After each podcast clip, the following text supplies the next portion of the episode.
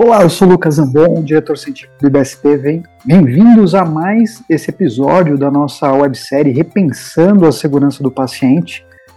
Lembrando que o que está motivando essa nossa discussão, esse nosso debate, são os dados mais recentes uh, da literatura médica a respeito da incidência de eventos adversos em estudos não só nos Estados Unidos, mas como em outros lugares, inclusive no Brasil. E se você ainda não assistiu o programa de abertura dessa websérie, volta lá que você vai entender melhor esses números, essas informações que são a base para essa discussão. E lembrando que a gente está usando como plano de fundo a opinião de grandes líderes dos Estados Unidos que foram requisitados a participar dessa publicação do New England Journal of Medicine, é, exatamente para eles passarem um pouco da opinião deles sobre o que eles pensam dessa situação atual da segurança do paciente que é tão preocupante. No capítulo de hoje, a gente vai ver a opinião do Kavé Chojania. Uh, se você não sabe quem ele é, ele é professor na Universidade de Toronto uh, e talvez é uma das pessoas assim que eu gosto bastante uh, de ver o nome do Chojania aparecendo em publicações. Ele é um baita pesquisador. Uh, se você vê alguma coisa, algum artigo chegando para você com o nome dele, dê uma atenção que provavelmente vai ser bem interessante, tá? E eu vou começar um pouco aqui debatendo em cima da fala do Sojânia, do professor Sojânia, uh, colocando aqui um excerto da, do, do, da declaração dele que é bem importante, né? Nenhum estudo mostrou reduções convincentes em eventos adversos ao longo do tempo em nível regional. Então, de cara, a gente já tem uma declaração aqui, ele é um pesquisador super renomado, além de professor da Universidade de Toronto. É, é só para já deixar muito claro para a gente o quanto a gente não avançou como a gente imaginava. É claro que você tem diversas publicações mostrando redução de eventos adversos, Uh, a gente tem o, o, famoso estudo do checklist para passagem de catéter, o famoso estudo do checklist de cirurgia segura, publicado e uh, apoiado pela OMS. Mas notem que a reprodutibilidade, ou mesmo como ele coloca aqui, esse resultado ao longo do tempo, em um lugar específico, não se sustenta. Você não tem nenhum estudo que demonstre isso você não tem nenhuma informação, pelo menos publicada, que demonstre para a gente que existe consistência nos resultados de segurança do paciente. E acho que essa fala dele é, é importante para a gente lembrar e até né, não, não fugir da realidade, que é o que a gente convive nos hospitais, em serviços de saúde, em que você consegue um resultado, de repente ele degringola, ele não melhora, ou ele de repente tem pioras ali ao longo do tempo, por diversos fatores, né? não vem aqui ao caso a gente julgar os porquês, claro, porque isso é super pertinente a cada ambiente, mas a gente precisa ter essa consciência dessa consistência de resultado, ela é realmente muito frustra. E olha só o que mais que ele comenta aqui para a gente que é interessante a gente destacar, né? O suporte computadorizado à decisão gerou melhorias marginais, ou seja, aqui a gente já está falando de inteligência artificial, machine learning. Notem que ainda é muito não é opinião só dele, se você voltar aqui nos episódios, você vai ver outras opiniões que são é, apontando nesse mesmo sentido, de que aquilo que existe hoje de tecnologia de apoio ainda é frustro. E olha só, mais um, uh, uma opinião voltada também para o seguinte ponto. É, o suporte computadorizado causou fadiga de alerta e prontuários eletrônicos contribuíram para burnout profissional. Essa, isso aqui, gente, é, é fundamental focar nessa primeira frase que eu estou trazendo aqui do, do, do, comentário do professor Chojânia. É, o prontuário eletrônico, e acho que isso não é muito diferente em outros países, mas aqui no Brasil isso fica muito patente, que a gente vivenciou isso, ele entrou meio como uma solução de gestão é, e controle de, de faturamento, de estoque. E por acaso ele também tinha funcionalidades clínicas, assistenciais, né, como prescrição, registros, etc. Mas eles nasceram basicamente como grandes ferramentas de controle financeiro, operacional. Para a maioria dos profissionais, é, foi uma faca de dois gumes o, o prontuário eletrônico, porque trouxe sim benefícios, mas trouxe uma série de problemas. O prontuário eletrônico ele não foi uma panaceia como muita gente imaginava. E hoje em dia, com a quantidade de controles que as instituições exigem, e por uma série de necessidades reais, uh, o, o prontuário eletrônico virou, eu acredito muito que, é, que contribua para o burnout profissional de verdade, porque e a gente tem outros estudos que apontam a quantidade de tempo que os profissionais passam na frente da tela de um computador ao invés de passar ao lado do paciente. Para enfermagem, isso é muito importante, mas acho que para todos os profissionais de saúde isso acontece no, nos ambientes hospitalares, principalmente onde o prontuário eletrônico é, é muito exigido, mas em qualquer lugar onde houve essa virada do prontuário físico para o eletrônico.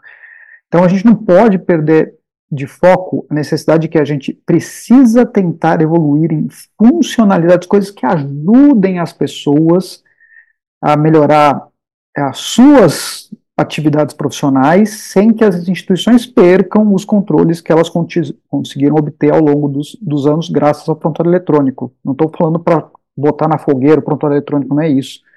Mas ele precisa ser funcional para a gestão da operação, dos estoques, da parte financeira, mas tem que ser funcional para o profissional de saúde. Né? Porque vende-se para o profissional como uma panaceia, nossa, vai melhorar a sua vida, vai poupar tempo, e não é necessariamente isso que acontece. Mas vamos em frente aqui, porque esse é um ponto crucial e isso não pode sair da nossa vista. Como melhorar a interface dos prontuários eletrônicos para os profissionais de saúde para ser funcional para eles. Então, vamos lá. Os últimos 20 anos de atenção à segurança do paciente produziram poucos, se houver, exemplos de mudanças sistêmicas. O que, ele quer dizer com isso? Eu concordo. A gente consegue fazer mudanças focadas, a gente consegue ter ganhos focais. Então, eu consigo, por exemplo, pegar uma CCH, que já é um processo bastante maduro nas instituições, acrescentar ali os bundles para prevenção de infecção, vamos pegar o mais tradicional, mais clássico, que é o controle de infecção de corrente sanguínea por catéter associado a catéter venoso central, e eu faço ali um checklist de passagem, os controles dos, na, da paramentação, da higiene das mãos, o controle do acesso diário ali, para interromper o uso assim que possível. E aí eu consigo reduzir infecção de corrente sanguínea por catéter venoso central na minha UTI adulto. É um, é, um, é um ganho, não tem sombra de dúvida, é ótimo que isso aconteça, mas é focado eu não estou falando de ganhos que são sistêmicos no sentido de eu consigo reduzir eventos adversos na minha instituição, minha cultura de segurança melhora, é, os profissionais começam a agir, ter comportamentos diferentes porque a cultura do ambiente favorece isso e você consegue ver mudanças macro, mudanças grandes ao longo do tempo. É isso que ele está querendo dizer aqui. E é uma verdade. A gente tem que ser muito honesto com essa visão do professor Chojânia a gente faz boas melhorias, melhorias às vezes consistentes, mas muito focadas, muito específicas. As coisas ainda não são totalmente sistêmicas. Né? Mas vamos em frente para continuar vendo o que mais que o professor fala aqui para a gente. Vamos lá. Temos visto quase exclusivamente intervenções que exigem que os profissionais adotem novas práticas e respondam a boletins, apelando para o seu orgulho profissional e incentivos financeiros que afetam seus rendimentos. Isso é mentira? Não. Isso é em apenas alguns lugares? Não. A gente tem muito, muito. Eu brinco que assim, a gente colocou uma cenoura ali para ver se o cavalo corre mais. Colocou a cenourinha assim com a varinha na frente do cavalo para ver se ele corre mais. Né? E isso mostra que a gente está tentando mudar a cultura de um jeito que não necessariamente se sustenta. Porque se você tirar a cenoura ali da frente do cavalo, então ele para de correr. Entendem o que eu quero dizer? Então, quando eu crio, por exemplo, incentivos financeiros, isso é muito claro, por exemplo, em hospitais privados com corpo clínico, né, benefícios, não necessariamente financeiros, mas às vezes de relacionamento, né, ou isso que ele coloca aqui, apelando para o orgulho profissional, então assim, os melhores são premiados, quem atinge é premiado, quem atinge ganha um destaque. Não que isso não possa ser feito, em muitas situações é até interessante, né? Uh, gamificar, ludificar determinados aspectos dentro da, da rotina profissional das pessoas é, inclusive, algo positivo, Mas a gente não pode esquecer que se isso for a única coisa que está motivando as pessoas a agirem diferente, provavelmente na hora que você perder esse incentivo, esse incentivo não for mais tão forte, as coisas já não vão andar igual. E isso mostra que a nossa cultura não está sendo construída de forma consistente. Acho que isso é o grande ponto. Né? O cavalo tem que estar tá motivado a correr sem a cenoura.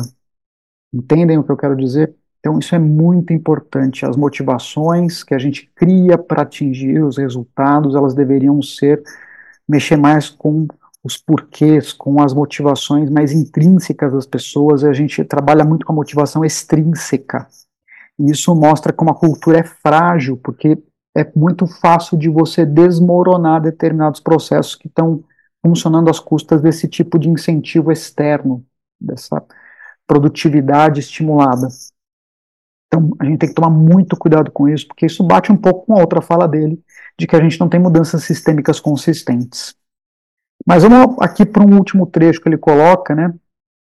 Como mitigar os efeitos deletérios do lucro na pesquisa biomédica e na prestação de cuidados de saúde? Aqui ele coloca um aspecto importantíssimo de como questões, aqui eu vou até deixar um pouco mais ampla a fala do professor, é, que é os incentivos financeiros eles deturpam qualquer sistema. E no sistema de saúde isso é muito crítico porque os ganhos financeiros dentro do setor de saúde são muito grandes.